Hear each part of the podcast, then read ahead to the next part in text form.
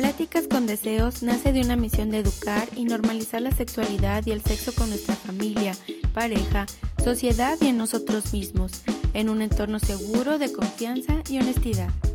Somos Tony y Marichuy, una pareja de emprendedores y profesionales que desean compartir este espacio contigo. Bienvenidos, todos, acompáñanos. Buenas noches, Buenas noches. ¿cómo están? Estamos en manteles largos porque el día de hoy tenemos un invitadazo. Así es, aquí estamos con nuestro amigo Omar Cordero. ¿Cómo estás, Omar? Hola, hola, muy bien, muy bien.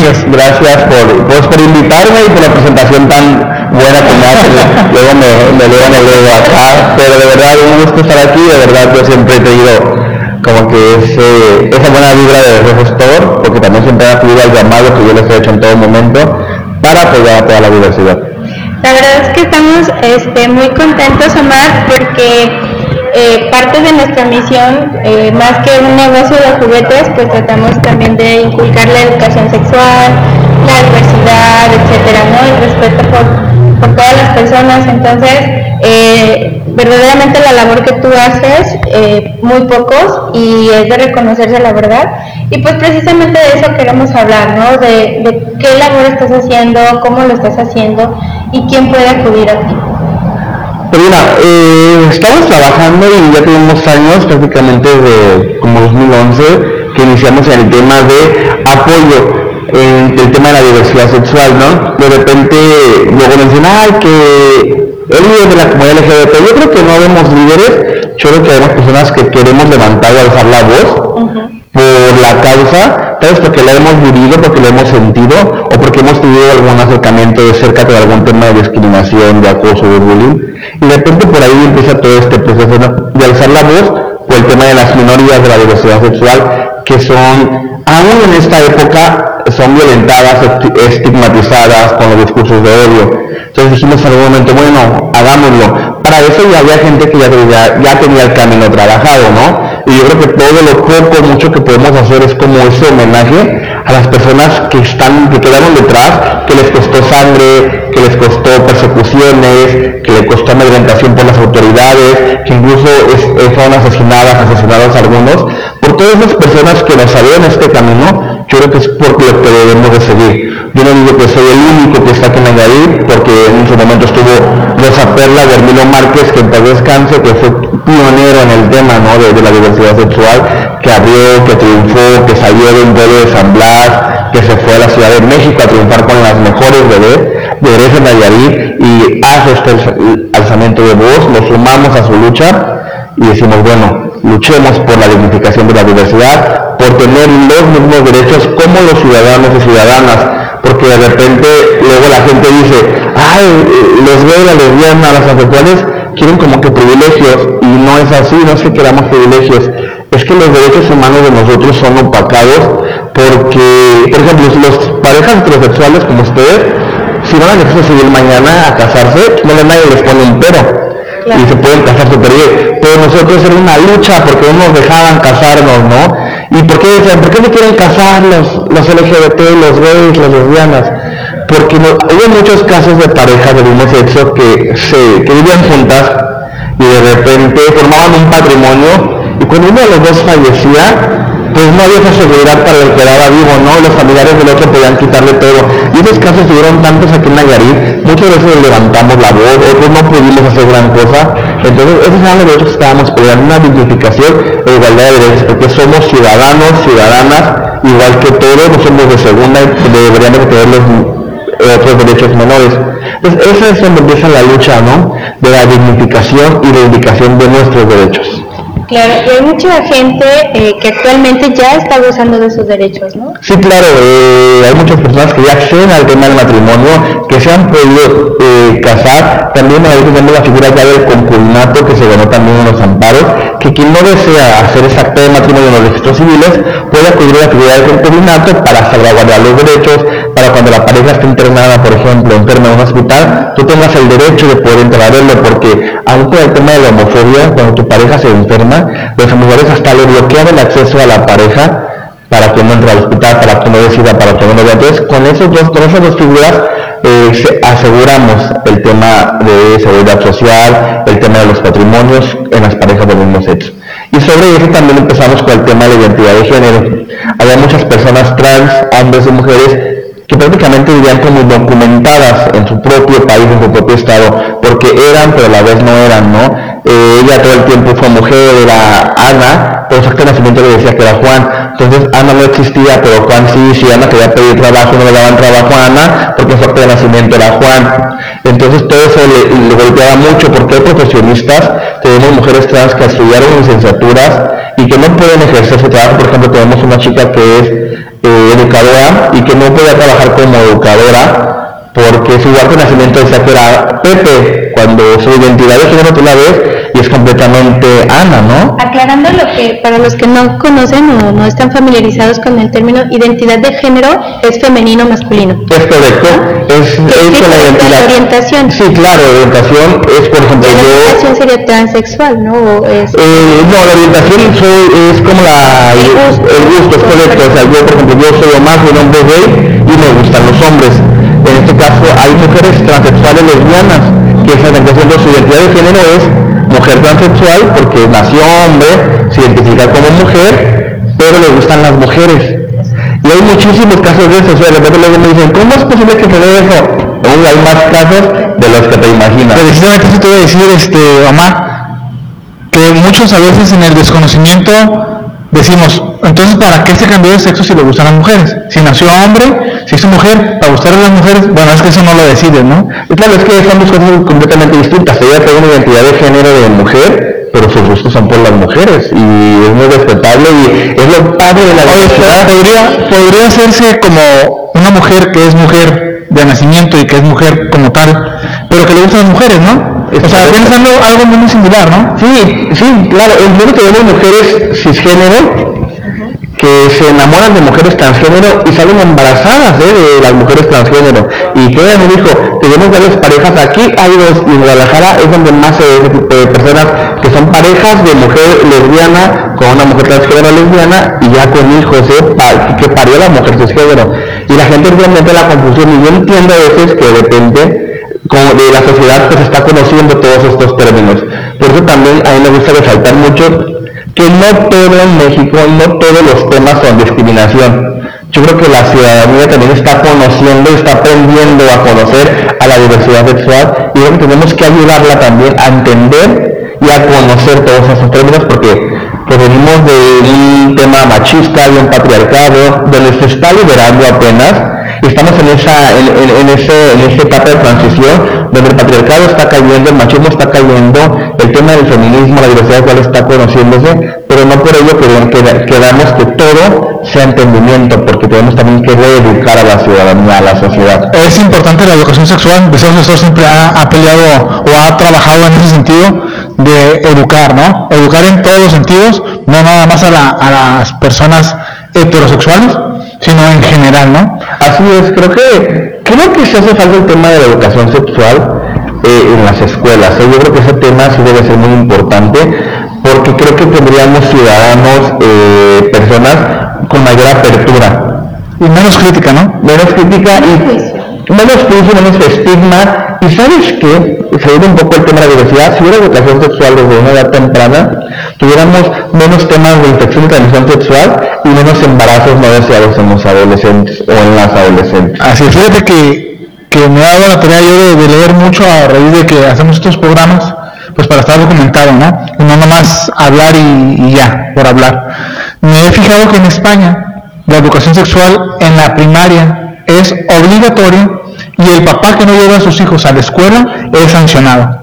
O sea, es, están como que, o sea, a ver, vamos a educar a tu hijo en un 100% en todos los temas y sobre todo lo que es educación sexual y como dices tú, pues evitas muchísimos problemas, ¿no?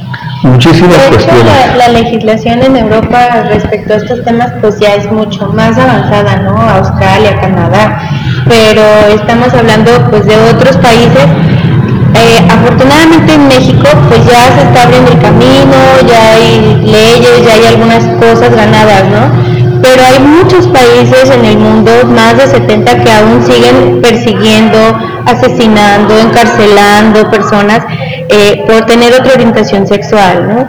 Y creo que ahorita debemos de pues, gozar hasta cierto punto de lo que se ha ganado, porque ahorita pues una persona este, dice soy gay, soy lesbiana, lo que sea en México, y pues no lo van a perseguir ni lo van a matar pero todavía tenemos el tema del hostigamiento, del repudio en algunos lugares, algunas minorías todavía que, que hacen este, este tipo de conductas, que es lo que queremos, ¿no? Que por ejemplo si tú, a lo mejor la educación sexual en México no está como quisiéramos que, que estuviera, sin embargo, pues tu papá, tu mamá, puedes ir educando a tu hijo respecto a estos temas, ¿no? Y, irles dando como una un caminito, ¿no? Mira, esto es normal, esto está bien, esto, este, como dicen, ¿no? Amor es amor, y, ¿no? Y, punto, ¿no? Pero sí tenemos una gran tarea también los papás de ir educando a, nuestros hijos y que ellos lo vayan normalizando como debería de ser, ¿no?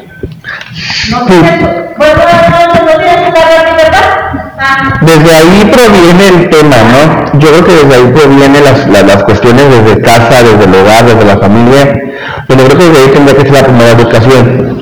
Si bien dice, sí hemos avanzado en México en muchísimos temas, en muchísimos derechos, pero aún México es considerado el segundo país de Latinoamérica con más crímenes de odio, superado solamente por Brasil.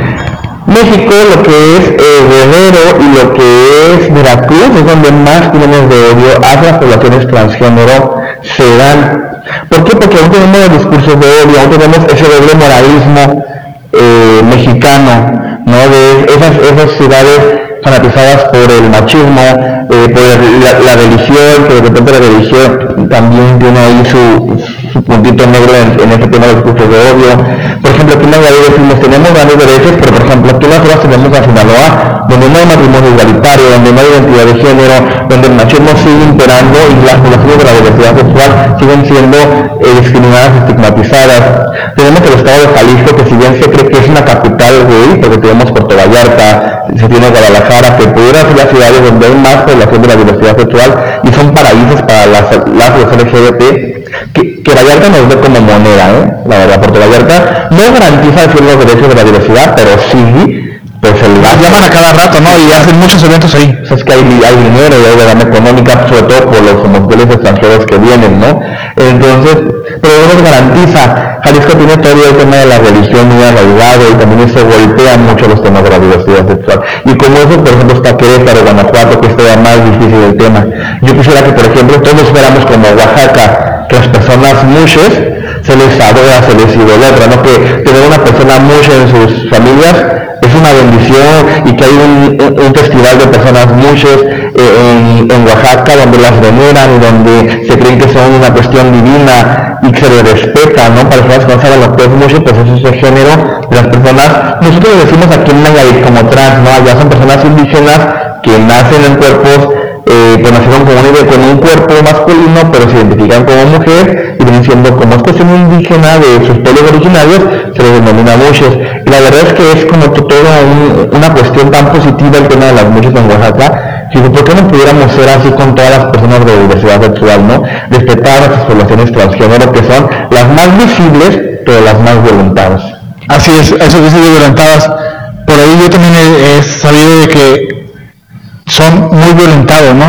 las, las personas que pertenecen a la LGTB sufren de mucho, pues, de memes, de hostigamiento, de, infinidad de violencia, ¿no? Al final de cuentas es violencia. más, etcétera, ¿no? Que, que a lo mejor eh, muchos lo minimizan o, o lo normalizan, ¿no? Este, por la carrilla, por esto, por lo otro. Sin embargo, eh, pues no es normal que, que se haga, ¿no?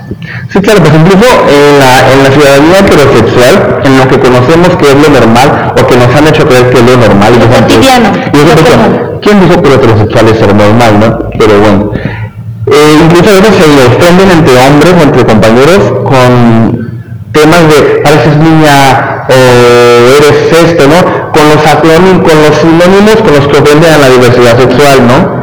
Y ellos lo usan entre ellos para agredirse. Entonces yo creo que desde ahí viene el tema del estigma, del bullying, la diversidad sexual, sí somos muy orientados con ese tema y de repente se cree que es broma, que es juego, se normaliza a bromas, a juegos, pero no saben que son esas bromas, esos juegos, los que nos llevan incluso a los asesinatos, los asesinatos que sí se dan, que sí se viven, que realmente se tendrían que, tener en cuenta que Nayarit no los tiene tipificados todavía, que si Nayarit mata a un homosexual, lo quieren disfrazar como asalto o como crimen pasional, pero jamás como lo asesinaron por ser homosexual. Aún no tenemos ese tema aquí en Nayarit, que esperemos legislarlo muy pronto, que la Cámara de Diputados, esta pues ya no lo puede legislar porque ya clausuró.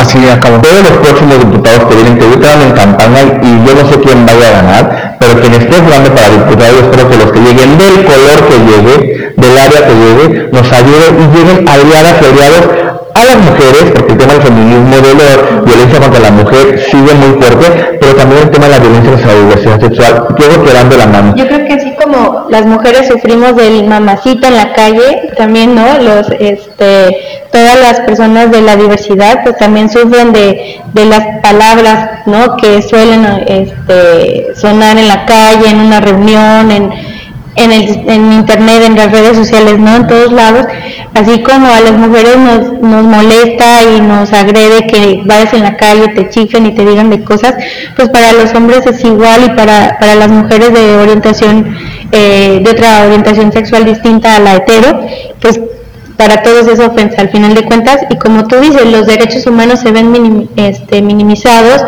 eh, por el hecho de que pues no no pasa nada.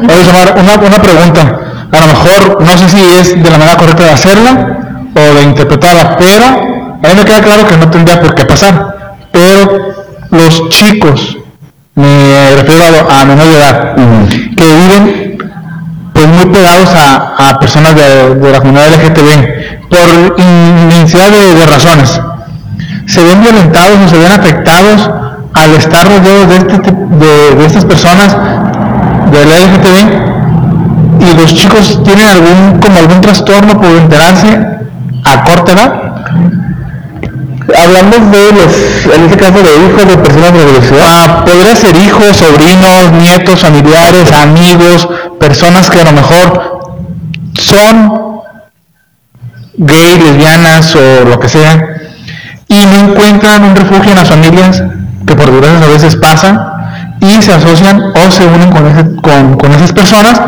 pues para sentir un poco de apoyo, ¿no? Entonces, sí, sí se ven afectados, se ven afectados, ¿qué pasa ahí?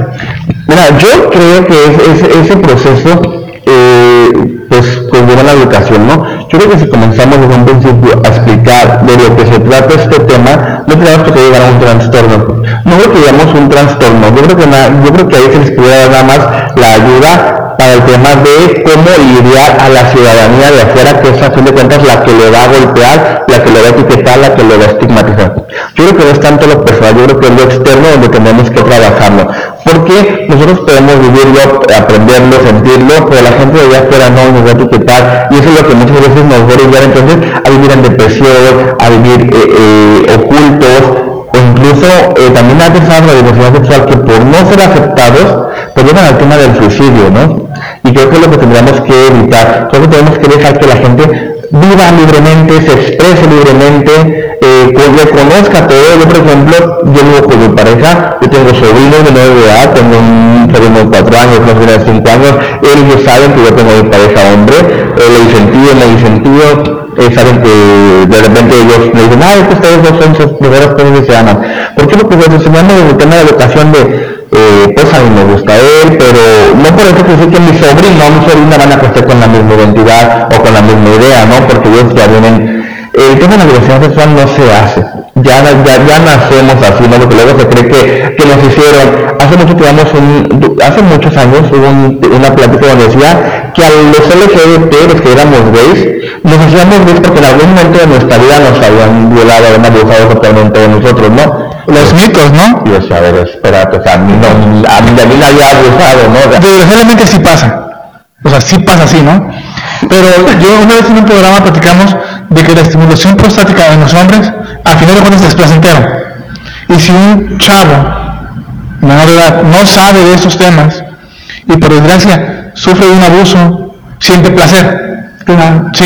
Dice, ay, pues sentí placer, soy gay sin saber que no es así. Y a lo mejor crece con ese trastorno y esa idea de que porque abusaron con esa idea. No un trastorno, sino esa idea, ¿no? Mm, digo, yo que no conozco el tema y que no tenía de entrada. que yo no creo que sea el caso, ¿eh? Yo creo que se puede sentir placer. Yo, de hecho, a mis amigos heterosexuales, siempre les digo cuando platicamos temas así ya más íntimos, les experimenten el tema de la próstata, y experimenten con sus esposas ese proceso, ¿no? De verdad es que yo les digo, van a sentir otro éxtasis, otro clímax, a lo mejor les va a gustar, pero no por eso van a analizar los homosexuales y van a hacerse gay, ¿no? Y volvemos a lo mismo, ¿no? O sea, una cosa es que te guste la estimulación prostática y otra cosa que te gustan los hombres. Así o sea, es. dos temas distintos. Yo creo que son dos cosas distintas, yo creo que no tienen asociación. Ya vamos como bueno, ¿no? De repente si a la persona le gusta, pero recordemos que existen las personas bisexuales y tal vez la persona no se definía como bisexual y una vez que prueba, dice, caray, pues también me gusta, pero, pero me gusta como Ahorita ustedes". tomaste un, un, tocaste algo importante, ¿no? Tú le dices, amigo, prueba con tu esposa. ¡Chan! ¡Tan, tan, tan! Para que la esposa quiera, ¿no? O sea, y yo creo que también esa parte es como de la apertura que puedes tener o debes de tener con tu pareja, la confianza, y decirle, ¿sabes qué? Quiero experimentar esta sensación contigo, ¿no? Y, y, por ejemplo, aquí puedes venir a, a tu tienda de Sosa Store y puedes encontrar dildos y, y cosas, arneses y todo para esa actividad. Sí, claro, que también las mu- y de repente es que, mira, son los tabús, porque le dicen a, las, le dicen a los amigos, le dicen a las amigas, tú también motívale, ¿no? Ay, no, es que cómo lo veo, o sea, de que es tu pareja, y aparte, yo creo que del cuarto a la cama, en la intimidad, es de dos, y se vale todo lo que quiera. ¿no? Y al salir a la calle, nadie va a saber No, pues no. lo que hiciste, pero luego no, No tiene por qué enterarse. Es correcto, no te digo, nadie va a saber, a salir a la calle, y la gente te va a ver de, tú dices eso, o sea, en toda la intimidad, Como el bebé, ¿no? Con la cortina. Ah, bueno. yo sí invito siempre a mis amigos que lo experimenten, exploren, ¿no? Porque yo siempre he dicho, no puedes decir que no te gustan los tacos si nunca has comido tacos. Pues experimentalo. Y a lo mejor incluso yo, tengo una, una pareja, me lo voy a balconear, no voy a decir que lo hicieron, lo experimentaron.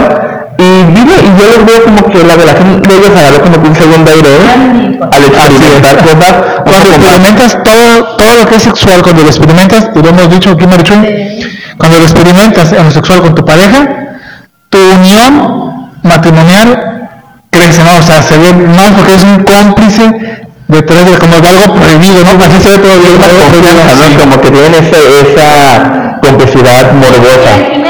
Vamos a, si llegas a ese, a ese punto, ¿no? Donde tú dices, a ver, vamos a intentar esto, vamos a- es porque tu comunicación ya está al 100, o sea, tu comunicación ya con tu pareja ya está en otro nivel, este, se llevan súper bien y, y tienen otro nivel, ¿no? Eh, eh, sea pareja de la que sea, ¿no? Porque incluso la otra vez cuando íbamos a tu programa platicábamos de que no todos la, la comunidad este, LGBT pues que consumen este tipo de cosas, de juguetes y todo, no a todos, ¿no? Este, y decía, pues experimenten también, o sea, no, no es exclusivo de los heteros, ¿eh? Sí. Todos, todos tiene, tenemos, ¿no? Nuestro tabú, nuestra cosita por ahí escondida en el cerebro que, dices, esto sí, esto no, no me deja avanzar, ¿no? Oye, Omar, este, en el, me, me queda claro que en la comunidad habemos como que dos, tip- dos tipos de, de vista respecto a la comunidad LGTB. Regularmente los heterosexuales vemos a una pareja de lesbianas o de mujeres y no nos, no nos causa tanto, tanto ruido como ver a una pareja de hombres, ¿sale? Sí, o sea, realmente sí pasa, ¿no? O sea, nosotros somos de Guadalajara y hemos visto, ahí es mucho más común ver a, a parejas mujeres, parejas hombres agarrados de la mano, normalmente como cualquier otra pareja, y se dan un beso, y uno dice, cuando es entre hombres, dice, no manches, o sea, ¿por no esperan a su casa? Al final de cuentas es una expresión de amor que puede ser de una pareja heterosexual o una pareja gay. Y cuando usted dice, cuando ves a las mujeres, hasta se excitan los hombres. Pero ustedes cómo lo permiten? Pero ustedes, Omar, ¿lo ven igual? O sea, ¿es igual o, ustedes lo, lo ven tan como tan común como siempre? Yo creo que, yo en mi caso personal, yo lo veo normal completamente. Eh, Yo veo normal que se besen dos mujeres, que se besen dos hombres, que se besen de una mujer, que se besen las mujeres transgénero. ¿Por qué? Porque es una expresión de amor. ¿Cuál es el tabú aquí al ver a dos hombres? Porque todo es como un poco más morbo. por el tema Sería más grotesco, ¿no? Sí, exactamente. por el tema del machismo. Luego dicen, ¿cómo con bigote, no? Por así decirlo. Porque lo, lo primero que se viene a la mente, ¿no? Y dices, no, pues es amor, ¿no? Como que el tema del machismo. Y ves a la mujer y como, ¿sabes? Y tenemos ese estereotipo estereotipada la mujer de la mujer es como más amorosa, más cálida, tiene la hija, debe atender más, tiene- como que a la mujer la vemos como que puede agarrar más de la mano a una amiga, a un amigo, eh, puede abrazar a una amiga, puede abrazar a un amigo, porque esa mujer así no, es, es cariñosa por nacimiento, la mujer estereotipada así, y los hombres no, porque el hombre debe ser rudo, debe ser macho, entonces ese es el tema, el estereotipo que tenemos de una Omar, mujer. a marchar, que ahorita que dices eso que un hombre abraza a otro hombre, desde chiquitos, desde pequeños, le decimos a los susurros, "Shh, eh, lo estás a ese niño, no lo abraces así, este, no expreses tu cariño de amistad con otro hombre porque se ve mal, porque la gente que vaya a decir, ¿no? No, y el otro día este, estaba recordando la plática que tuvimos con, con Manuel, este, eh, psicólogo también, que nos decía, es que cuando estás, o sea, desde niño te separan, ¿no? Hombres y mujeres. ¿no? Los de- la hilera de mujeres y la hilera de hombres. Y escuelas de niños y escuelas de niños había también, y muchos temas así, ¿no? De hombres y mujeres. Eh, y de repente llega la adolescente, ahora sí conquista a las mujeres, todo Y ¿no?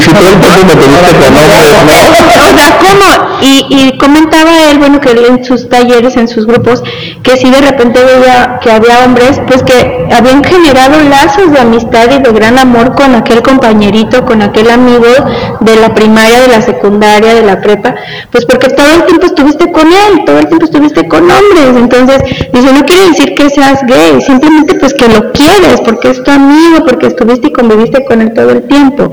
Entonces, creo que podemos empezar a normalizar, pero aún así que están en convivencia entre hombres, pues no se demuestren el afecto porque pues qué van a decir, contrario. cosas así, hasta para allá. Cuando vas a un baño comunitario de hombres, ahí me ha tocado estar en, en varios retiros, en varios lugares donde nos separan hombres con mujeres por cuestiones de, pues de lo que tú quieras, no sé, las empresas a veces así tienen sus sus estatus, y éramos un edificio de puros hombres, entonces entrábamos al baño y nos hacer con personas de otras, pues de otras regiones del mundo, y había personas que eran muy normal meterse a bañar sin ningún problema, tenían otro tipo de mentalidad, y los mexicanos, siempre con esa reserva del macho, ¿no? O sea, ¿cómo este cabrón me va a ver aquí así asado, ¿no?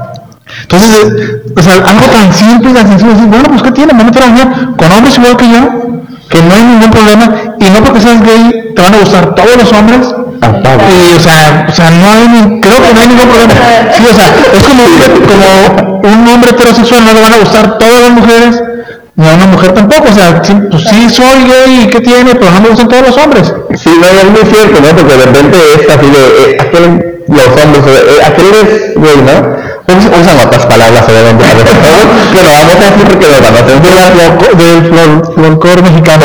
pero le aquel, ¿no? Y no te metes porque creen exactamente eso, que quieres irte con cualquiera de los que callan eso. No, no, no es cierto, no porque seamos bien que sí que queremos con los hombres que tengamos enfrente. Era como con el matrimonio igualitario. Es que yo estoy de acuerdo con el matrimonio igualitario. Pues no te cases con otro hombre si no quieres. O sea, nadie te está obligando a que te cases con otro hombre.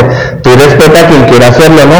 Lo mismo, de repente se cree y se tiene esa idea de es y quiere con todos, ¿no? Y luego las personas No, hasta, ponga. hasta ya acosadores, o, de- sea, no, espérate, ¿no? Oye, es una vez fíjate que voy a contar una anécdota. Una vez fuimos a, a un bar, a un open mind, Ah, ok.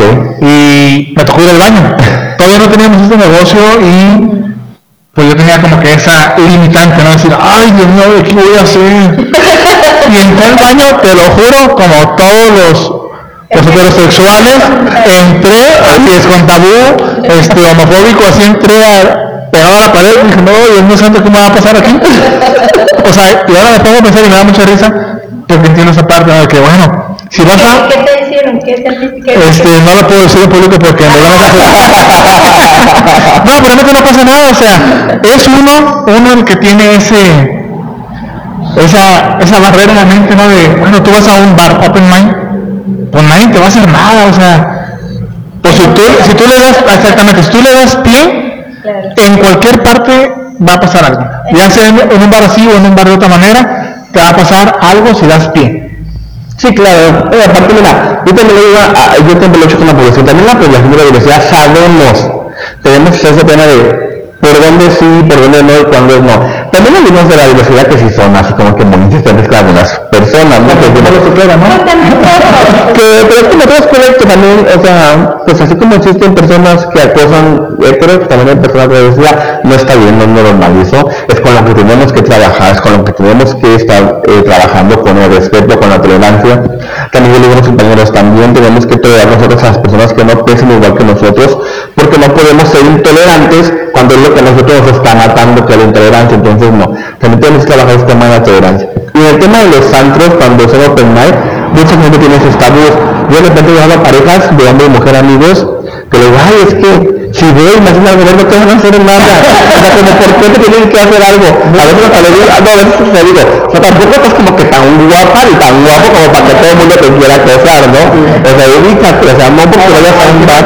A si vas a un bar de estos y alguien se acerca contigo, por ejemplo, en mi caso, que llegue un hombre y, se acerque y diga, hola, ¿cómo estás? O sea, por saludarlo tampoco te va a pasar nada, ¿no? Pues dejas bien claro, ah, es que pues con mi pareja, o sabes que no me interesa. Te puedes intentar tomar una copa, no hay bronca, pero a mí no me interesa. Claro, no pierdo mi tiempo, no me hagas perder mi tiempo, o sea, pues es muy chido, ¿no? Sí, no, no, es que es eso, o sea, todo va a basar en la comunicación y el respeto, ¿no?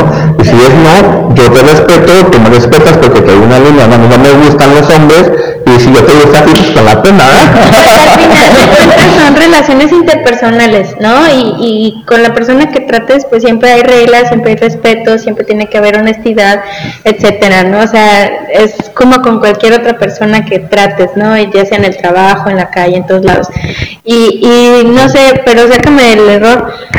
Aquí en México todavía este, hay muchos heteros, digo, muchos este, personas de la comunidad pues que se disfrazan o que no salen del closet porque pues y si no me dan el ascenso y si no me dan el trabajo y si me critican y no sé, un montón de cosas, ¿no? Este, yo leía que más o menos el 70% de la gente pues no sale del closet durante las horas laborales por lo mismo, por porque se les estigmatiza de que no y, y es que son estos, son lo otro, bla, bla, bla.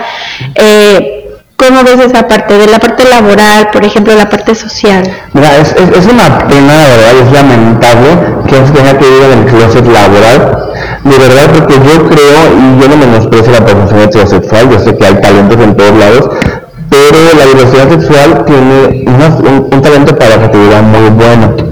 No digo que los heterosexuales no. Y de repente, por vivir en el closet, no lo desarrollan, cuando pudieran explotar al máximo el talento de la persona o sus capacidades, pero vivimos más, o vive más esa persona de la diversidad, en tratar de ocultar su verdadera identidad en soy hombre, quien puede desarrollarse más profesionalmente laboralmente.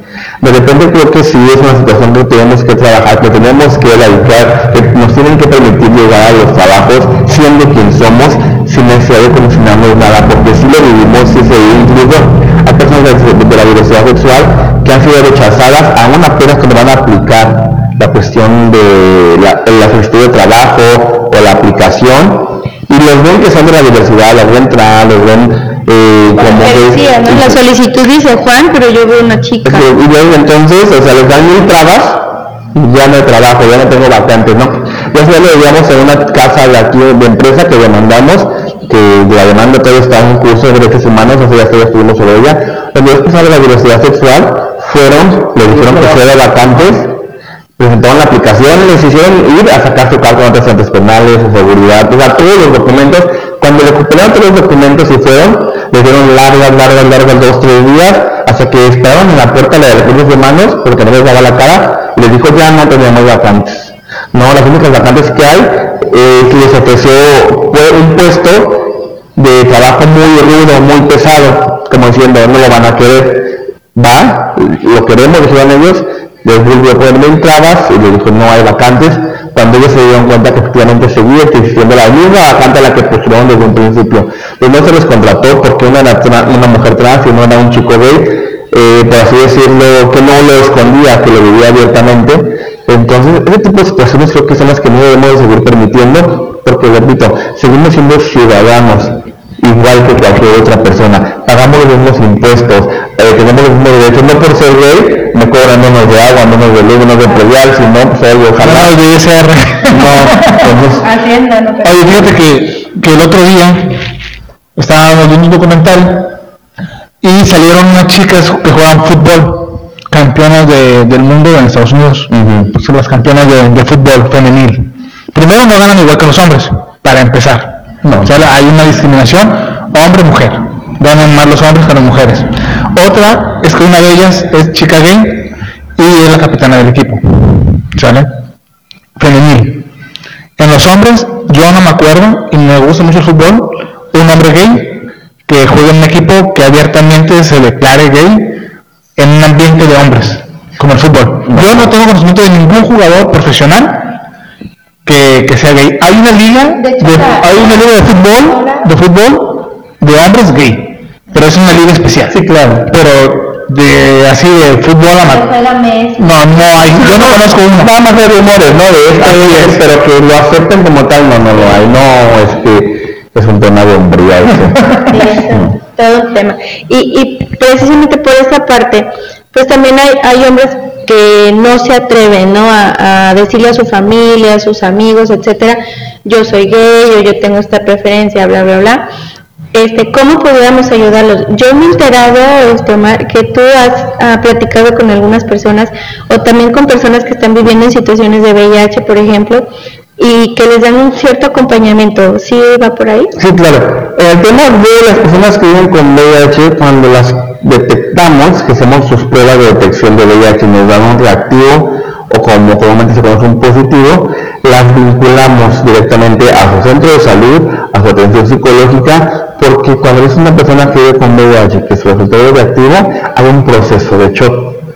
¿No? que de repente tenemos que aprender a trabajar con ellos, ¿no? El tema del VIH es un tema muy delicado, porque mucha gente le dice, tienes VIH, y la gente le dice, VIH es ir a muerte, ¿no? Y la gente dice, es que ya me voy a morir, y de verdad nos han llegado casos de gente que nos dice, oye, quiero verte porque de repente me acabo de hacer una prueba de VIH, y pues quiero saber cuánto tiempo me queda de vida, o sea, te queda muchísimo tiempo de vida, ¿no? Tienes, bueno, si una persona te quedan 50, 60, 80 años de vida, ¿no? O sea, te vas a morir de todo menos de VIH. Muchos desconocen que ya hay un tratamiento, ¿no? Sí, Y, claro, que este, que, que es este que en el centro de salud o en el seguro social te pueden dar un medicamento que va a alargar tu, tu calidad de vida, tu estilo de vida y, y tu sexualidad y todo, ¿no? Sí, pero es que en esta actualidad de la vida, yo creo que podemos morir autónomos de VIH porque al momento de ser detectado, te- como digo, lo vinculamos para que reciba su tratamiento lo más rápido posible. De repente, y sobre todo que es donde más me pega el desabasto de medicamento, pero rápido levantamos la queja, la denuncia y tratamos de que se les surte este medicamento.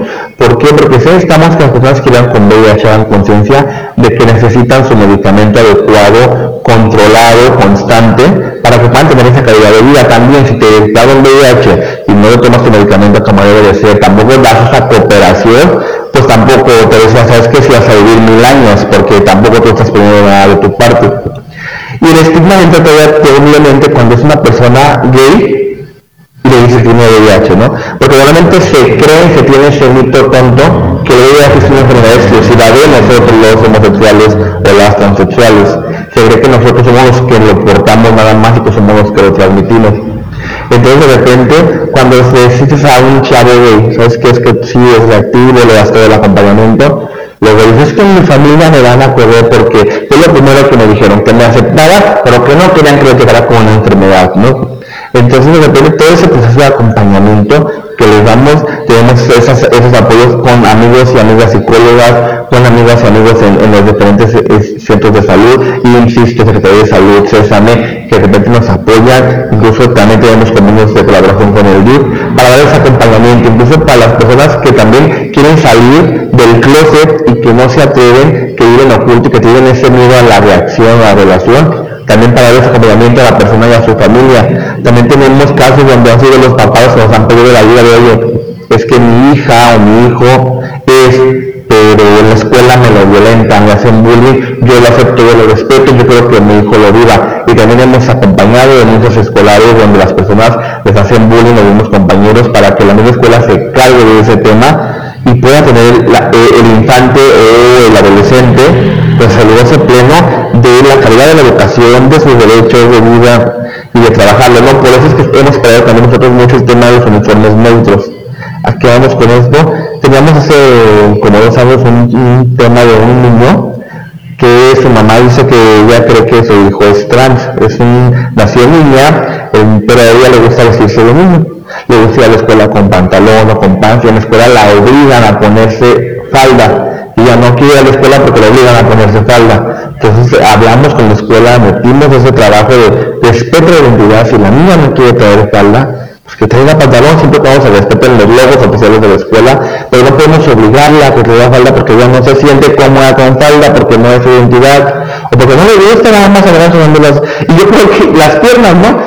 Yo creo que ese tema es muy bueno, porque hay muchas mujeres en las prepas, en las universidades, que no les gusta llevar falda y que también las obliga, sobre todo en la prepa, a llevar su uniforme con falda. Entonces por el, por el acoso y por Es correcto. yo creo que el tema de los derechos debe ser un tema que se debe empezar a aplicar en todas las escuelas del Ay, Estado. Sí, a favor.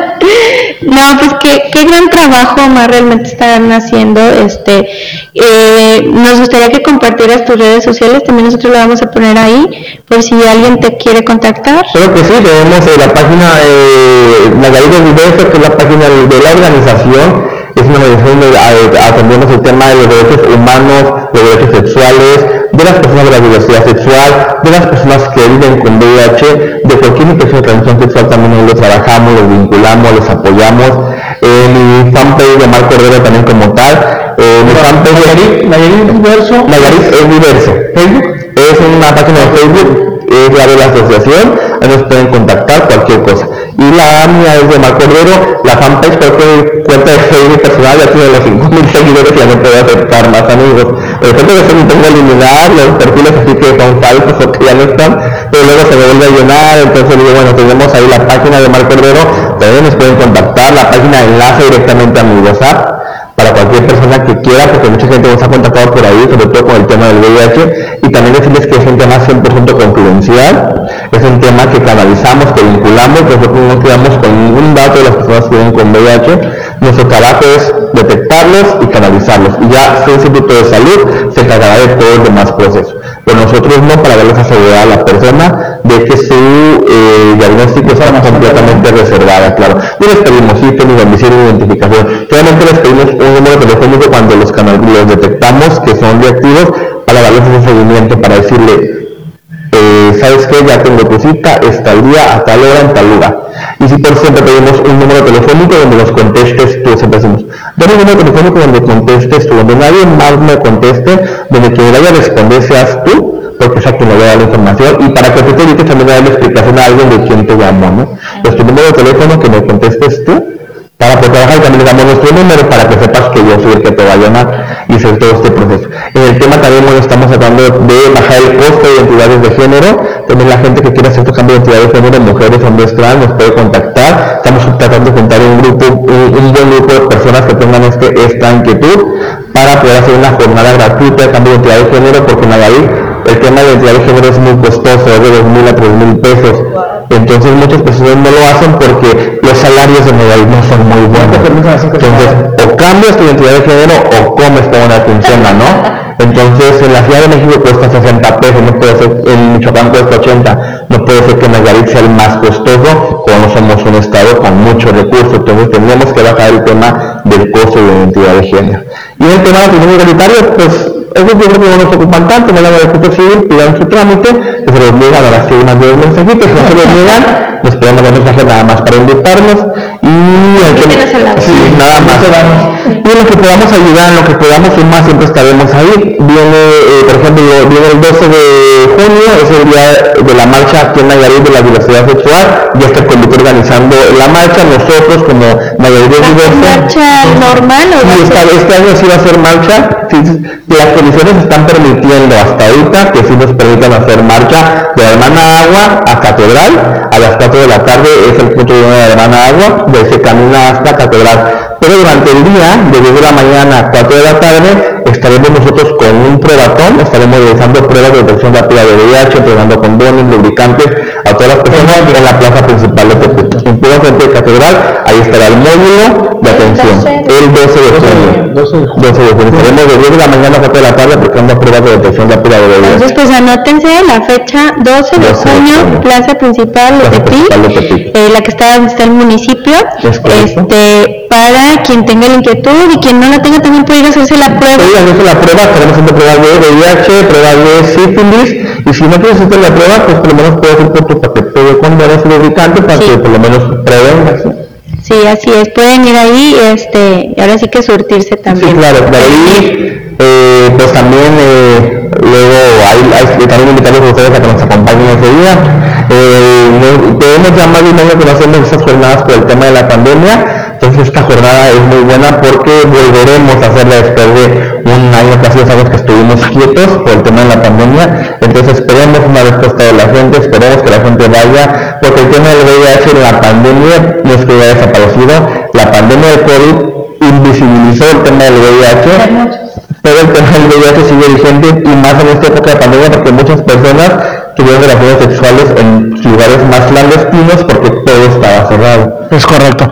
Si no quieren condones del seguro porque se creen que son chafas, porque son del seguro, o que no les quedan, o que no, eh, perdón, no les quedan, ¿eh? se pueden venir aquí de esos stores, se compran un paquete de condones, el chiste es siempre estar protegido. Así es, porque no nada más hablamos de VIH, hablamos de sífilis, gonorrea, eh, embarazos no deseados.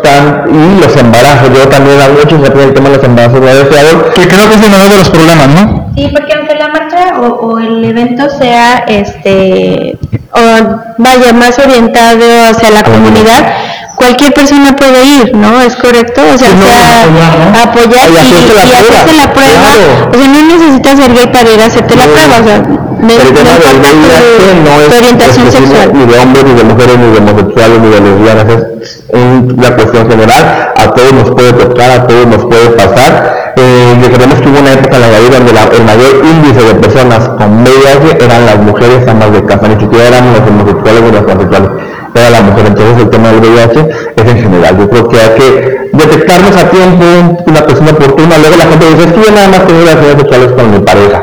Y yo siempre les meto y el diablo, como el diablo te dice verdes y tu pareja nada más tiene relaciones contigo, entonces mejor hagámonos la prueba, salgamos de la duda y si es reactivo, pues qué mejor que canalizarte a tiempo. Exacto. Ok, te mando un saludo, Omar, desde Colombia. Ay, un saludo a David Moreno, muchísimas gracias, siempre nos sigue, David Moreno. Ah, David Colombia. Saludos, sí. Dale. Siempre es la mano con deseos Este, pues los invitamos entonces a la marcha este, también en la tarde, ¿verdad? Ese mismo día. Así es, nosotros no, no, marcharemos, no vamos a caminar porque estaremos ahí haciendo las pruebas, pero las demás diversidad sexual, los demás colectivos que están organizando la marcha, yo en esta ocasión de David Diverso no estaré dentro del comité porque nos vamos a dedicar al tema de la jornada de detección de VIH. Todas las demás organizaciones están trabajando, ellos marcharán y sumemos, apoyemos, recordemos que la diversidad sexual también están las personas heterosexuales. Sumémonos, participemos, seamos aliados de la diversidad Apoyemos sexual. todos. La verdad que 12 de junio, junio, junio, 12 de junio a las de 4 de la tarde. Al siguiente fin de semana. ¿Qué tal? Muy bien. Pues apoyar, apoyar a, a todas las personas. La verdad es que eh, el respeto por delante. Así es, eh, amor es amor, Así es, love is love. Y bueno, pues la verdad que fue un gustazo tenerte, Omar. Eh, la verdad que teníamos mucho sin, sin vernos. Este, todo este tema, como dices, separó muchas cosas. Y bueno, pues eh, gracias por habernos visitado, gracias por estar aquí en tu casa. Este, un honor y la información que nos das realmente es relevante y, y contribuye muchísimo a toda esta parte de la educación para que la gente pues tenga otro panorama ¿no? de, de lo que estamos viendo. La verdad que a veces desconoce uno cifras de como esto que dices, ¿no? De, de oye, porque a ella me cuesta 60 pesos y aquí 2000, o sea, cositas que a lo mejor que tú que estés bien involucrado, pues mejor que nadie, ¿no?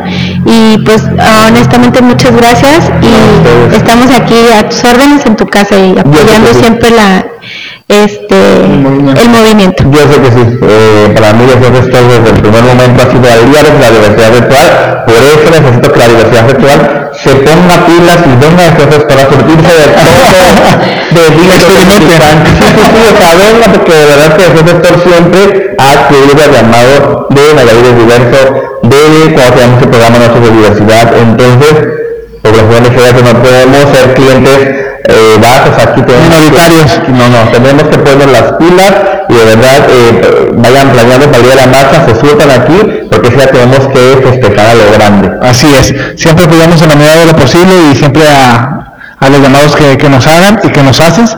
Muchísimas gracias y pues eso es eso, ¿no? Querer apoyar a, a todos a todas y a todos. Así será. Así que estamos en contacto, sigan la página de Gracias, nos vemos. Pues pásenla bien, síganse cuidando. Así es, hasta luego.